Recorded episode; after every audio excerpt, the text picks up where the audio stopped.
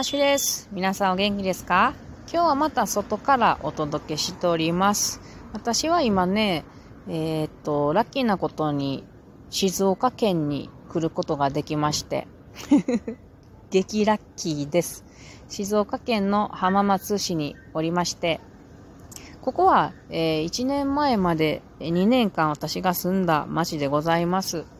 で今はその浜松にある大きな商業施設のベンチに座っておりまして、目の前にね、トーン記号の大きなモニュメントと、それからその商業施設の壁にね、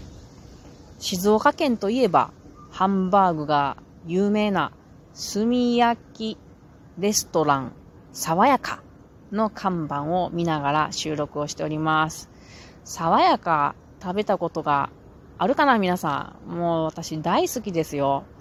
中がほとんど生みたいなハンバーグで 心配になるほどです。けどなんか美味しいんですよね。ああ、食べたいなまあ今日はちょっと食べれないんで我慢します。さて、今日は友達に会えてめっちゃ最高でした。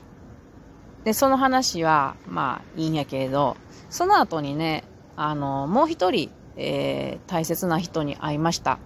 これは私が、浜松にいた時、所属していた森林整備 NPO なんですね。えー、大変お世話になったというか、まだ私はそこのメンバーなので、あのまあ、活動はできてないけれども、大きなイベントをするときとかには、あの、できたら来れるときは来るようにしていまして。それでなんとね、そのイベントが来週あるんですよ。これね、まだ皆さんにお伝えしてなかったんやけども、来週は私、え自分のイベント、森のお話会っていうのが木曜日にありまして、その2日後には、この浜松で、また竹林関係のイベントをこの NPO でするのです。なので、竹の大きなイベントが私にとって2つあるので、大変心がアップアップしてるけど楽しみなものなんですよね。で、そのイベントがどのような内容のものであるかっていうのを、この NPO の代表から話を聞きたかったので、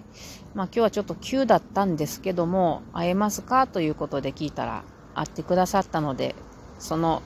打ち合わせというか、どんなイベントなのかっていうのを細かく聞かさせ聞かさせてもらったわけです。いやー、この代表さんはね、私すごい好きなんですよ。なんか話しやすくってね、うん、裏表がなくってね、建設的でね、いつも夢があってね、素晴らしい方です。で、なんと、驚くことなかれ、このイベントにね、私はね、まあ、森林インストラクターという資格も一応持ってるんですが、講師として呼んでくれるんですよ。びっくりでしょ？お金も発生するんですよ。まあびっくりですよ。この NPO のメンバーには私より知識とか技術がたくさんある大きな人たちが散々いるのに私を有料で講師として呼んでくれるんですよ。優しいよね。めっちゃ優しいよね。もう今日も話してたけれども、その代表とね、なんかね、本当にね、私は去った立場の人間やけれども、それでも、えー、会員で置いてくれるし、こうやって、あの、ぜひ来てほしいって言ってくれるのが、本当にありがたい。なんということでしょう。感謝としか言いようがないです。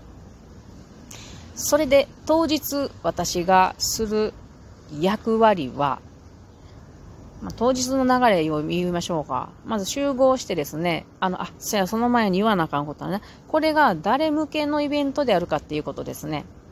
これはね、あの、企業さん、ある企業さんのうんと、労働組合ですね。